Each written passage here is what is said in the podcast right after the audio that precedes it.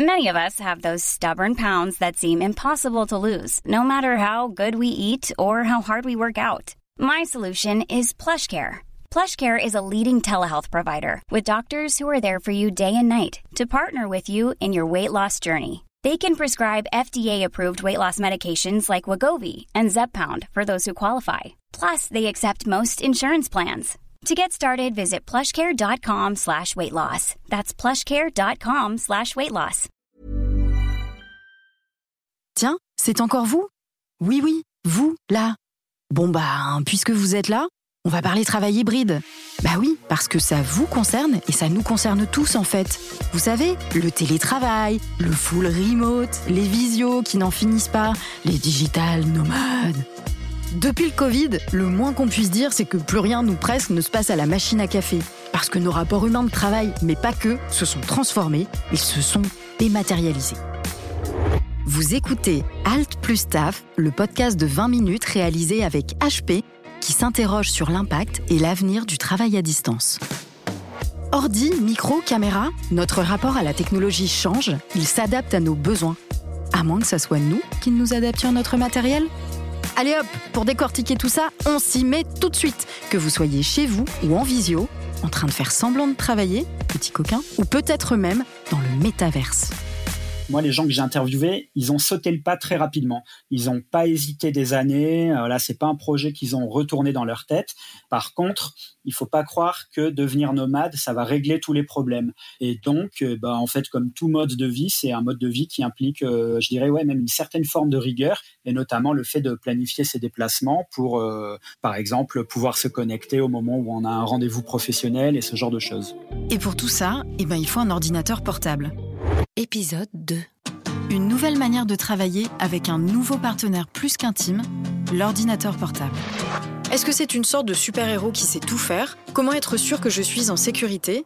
Et aussi, que dit la loi quand je bosse de chez moi sur mes droits et sur ceux de mon employeur? Oh, l'ordinateur portable Regarde, il a les yeux de sa carte mère. C'est un nouveau membre de la famille, ça Oui, d'un nouveau style de famille, c'est vrai. Eh ben en fait, je pense que moi-même, euh, il y a une partie de moi qui rêvait de partir en voyage sur les routes avec eux, et donc euh, je me posais plein de questions, euh, un peu sociologiques et un peu pratiques, pour comprendre qui étaient ces voyageurs un peu d'un nouveau genre et comment ils sautaient le pas, et ensuite, ben en fait, à quoi ressemblait leur vie sur la route. Maxime Brousse, journaliste et auteur de Les Nouveaux Nomades. Moi, je les ai appelés les hédonistes angoissés parce qu'en fait, euh, dès mes premiers entretiens, je me suis rendu compte que sous le vernis un peu euh, YOLO, euh, il faut croquer la vie à pleines dents tout de suite, il y avait l'idée que s'il fallait faire ça, c'est parce qu'en fait, on a une angoisse terrible de l'avenir on ne sait pas si on aura des retraites, euh, on sait qu'on fait plus carrière euh, de manière aussi linéaire qu'avant. Et donc voilà, toute cette forme d'angoisse, elle se traduit chez certains d'entre eux dans une envie de profiter euh, tout de suite, un peu avant que tout s'effondre, pour caricaturer un peu. Avec le travail hybride, est-ce qu'on assiste à l'essor d'une nouvelle utopie de vie? Alors ce phénomène de la van life, il a commencé à la fin des années 2000, en fait au tout début d'Instagram c'est un designer américain euh, qui en avait marre de son job, qui a quitté son boulot, qui a acheté un van et qui a commencé à partager des photos sur Instagram pour que ses potes puissent le suivre. Et comme une blague, il mettait le hashtag van life dans ses photos euh, pour faire un peu une blague avec le thug life de Tupac. Et puis après, c'est plutôt, je dirais, au milieu des années 2010 que c'est devenu euh, un hashtag dans lequel les gens sont reconnus, ont commencé à s'identifier et que ça a fait vraiment boule de neige. En France, près de 38% des emplois peuvent être exercés en télétravail. C'est plus qu'en Espagne, mais c'est moins qu'au Luxembourg. Chiffre European Data Lab. Pardon, mais euh, ces Van c'est juste euh, des nouveaux hippies, quoi. C'est vrai qu'il y a ce côté de la vie vagabonde, en plus du van, etc. Parce que les hippies avaient une euh, remise en cause fondamentale du monde dans lequel ils vivaient. En fait, c'est ça qui les incitait à partir.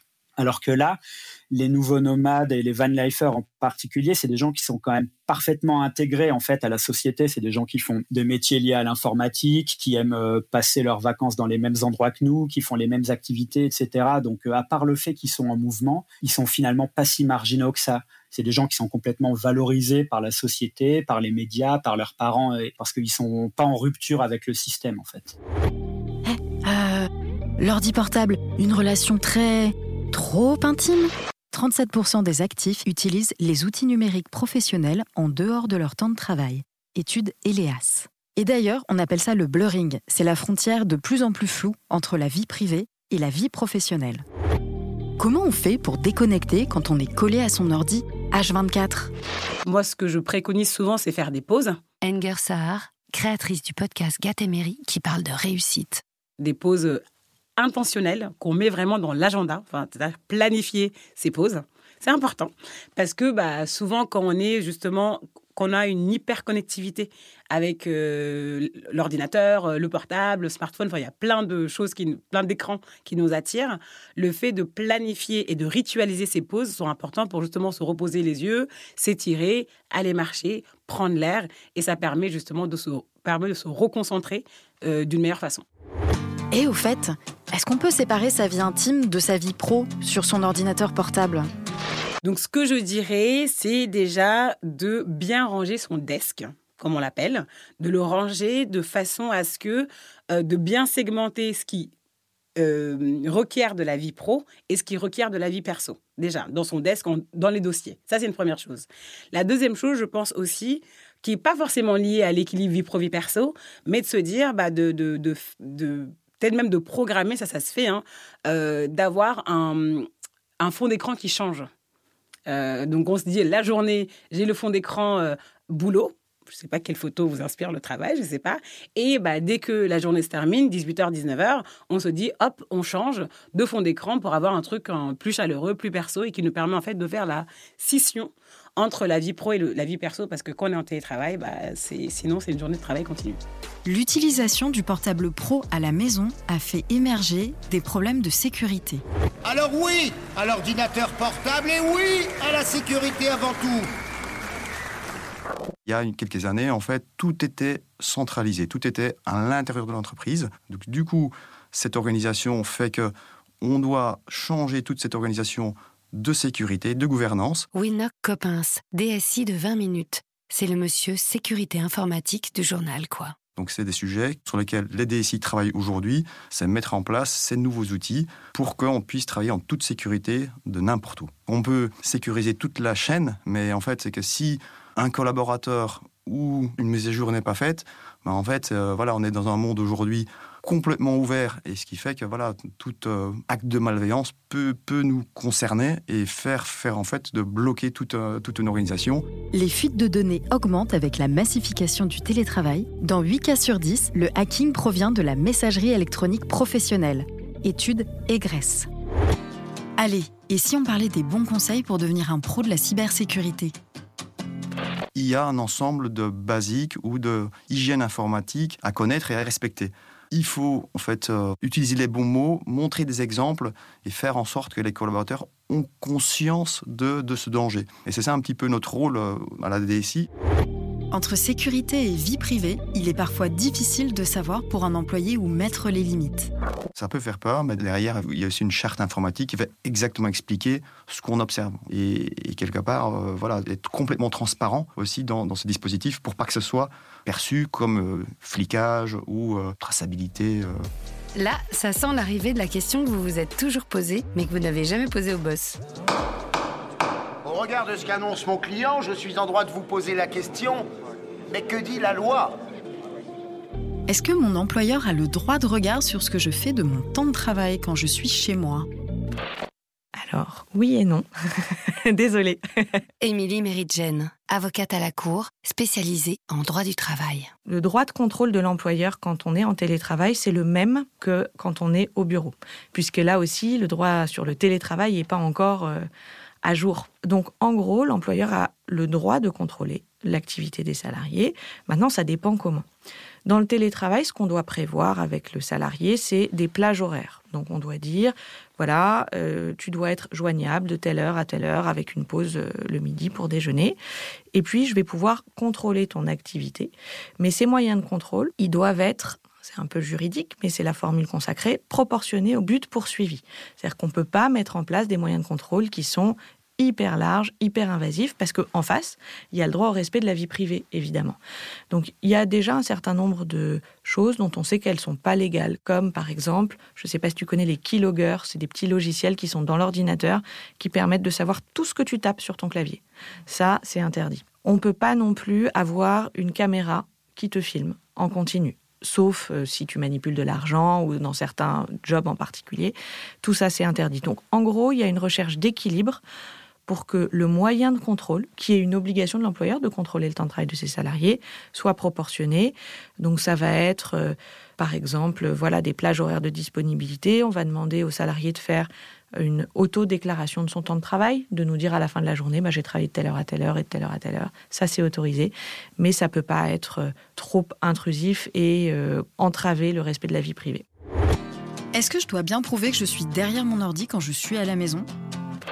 C'est vraiment la question la plus compliquée liée à l'émergence du télétravail. On a des contentieux euh, tout le temps sur ce sujet parce que évidemment l'avantage du télétravail pour les salariés et pour tout le monde, c'est la flexibilité et la souplesse. Donc si en télétravail on est obligé d'être devant son ordinateur comme aux heures de bureau, ça perd un peu euh, d'une partie de son intérêt aller ouvrir la porte ou prendre le goûter avec ses enfants et puis travailler une demi-heure plus tard le soir, évidemment que ça fait partie de la vie de tous les télétravailleurs, et moi la première. Donc la question, elle est plus managériale aujourd'hui que juridique, parce que juridiquement, on n'a pas vraiment les outils. Euh, je t'ai dit que les outils qui tracent minute par minute euh, l'activité du salarié sont pas autorisés, c'est trop intrusif. Donc après, c'est plus une question d'équilibre avec le manager on peut demander aux collaborateurs de se manifester de temps en temps pour mentionner qu'ils sont bien derrière leur ordinateur. Je sais que certains ont une petite lumière pour montrer qu'ils sont là. Ça, je trouve que c'est vraiment à la limite. Hein. Euh, donc, ça pose des questions. On n'a pas encore toutes les réponses. C'est ça qui est aussi intéressant dans le droit du travail, c'est que ça évolue. Et est-ce que mon employeur peut regarder mon historique web? Si c'est un ordinateur qu'il t'a mis à disposition, qui appartient à l'entreprise, c'est un outil professionnel. Et ça, quand on est salarié, on a tendance à l'oublier. Maintenant, on fait tout depuis son ordinateur ou même depuis son téléphone. Or, ce sont des outils professionnels, donc ils sont censés être réservés à une utilisation professionnelle. Il y a une tolérance qui est instaurée pour une utilisation privée, mais elle doit être résiduelle. Évidemment, on ne doit pas passer sa journée sur Facebook ou sur Insta pendant qu'on travaille, puisque pendant qu'on travaille, on est censé travailler. Euh, après, la question du contrôle, oui, l'employeur a le droit de regarder l'historique des emails. Oui, l'employeur a le droit de regarder l'historique des connexions. Les seules limites, c'est pour les emails ou pour les fichiers qui sont dans ton ordinateur, quand ces fichiers ou ces emails sont identifiés comme personnels ou privés. Si tu mets euh, un fichier sur ton réseau avec écrit euh, privé ou euh, vacances à Bali, l'employeur n'a pas le droit de rentrer dedans. En revanche, tout le reste, puisque c'est professionnel, il a le droit de regarder. Allez, pour finir, la question qui intéresse tout le monde. Est-ce qu'on a des tickets resto quand on est van lifer alors, tout le monde n'est pas d'accord. et quand je dis tout le monde, c'est les deux principaux tribunaux judiciaires, celui de Paris et celui de Nanterre, qui font un peu référence euh, du fait du nombre de dossiers qu'ils traitent. Pour l'un, on n'a pas le droit à des tickets resto parce que les tickets resto, c'est censé compenser le surcoût euh, du repas du fait qu'on mange en dehors de notre domicile. Donc quand on est à domicile, on n'a pas de surcoût, euh, donc pas de ticket resto. Et pour l'autre tribunal, on a droit au ticket resto parce qu'il y a un autre principe qui est très important pour le télétravail, c'est l'égalité de droit avec les salariés qui sont dans les locaux de l'entreprise. On est censé garantir les mêmes droits aux télétravailleurs que à ses collègues qui travaillent sur site.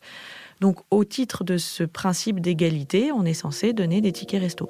Pour l'instant, ces deux positions sont frontalement opposées. On attend que la Cour d'appel et la Cour de cassation, en dernier lieu, euh, statuent. Le deuxième épisode de Al plus Staff, le podcast de 20 minutes avec HP, c'est déjà fini. Oui, on le sait que ça vous rend triste, les petits travailleurs hybrides. Mais bonne nouvelle, on se retrouve bientôt. Enfin, il suffit juste de cliquer sur l'épisode suivant, quoi. Bref, pour vous consoler et vous commencez à en avoir l'habitude, 20 minutes vous offre ses petits coups de cœur sur le sujet. Si vous êtes un fondu du laptop, oui, ça peut arriver, direction le site de 20 minutes et sa rubrique high-tech. On y trouve toute l'actu de la tech, mais aussi des conseils pratiques, des infos pour bien choisir son matériel. Voilà, euh, comme ça vous êtes informé sur les dernières failles informatiques aussi. Enfin voilà, ça peut toujours servir. Si comme moi, vous avez régulièrement envie de tout plaquer pour partir en van, mais que vous le faites jamais parce que quand même euh, faut gagner sa vie, et puis il faut aussi avoir le permis, et puis j'aime pas trop les toilettes sèches, moi. Regardez ou re-regardez Expédition Happiness. Dans ce docu dispo sur Netflix, on voit l'adorable couple Mowgli et Félix et leur bouvier bernois en Amérique, de l'Alaska au Mexique dans leur ancien bus scolaire aménagé. On est fan de leurs aventures qui bien sûr racontent le sens de la vie. 20 minutes et HP ont concocté un troisième épisode. Ah oui, oui, hein, faut continuer à écouter, faut pas lâcher. euh, moi, j'ai beaucoup bossé quand même. hein. On y parlera de well-working, de distance et d'éloignement, mais aussi de ce qui nous rassemble. L'amour Euh, non, enfin, ce qui nous rassemble au travail, quoi. Allez, à très très vite, les petits travailleurs hybrides. Et n'oubliez pas de choisir un vrai mot de passe, pas 1, 2, 3, 4, 5, 6, 7, 8, 9. Non, ou pas votre date de naissance, hein Oui Bah voilà, faites ça ce week-end, tiens, choisissez les mots de passe.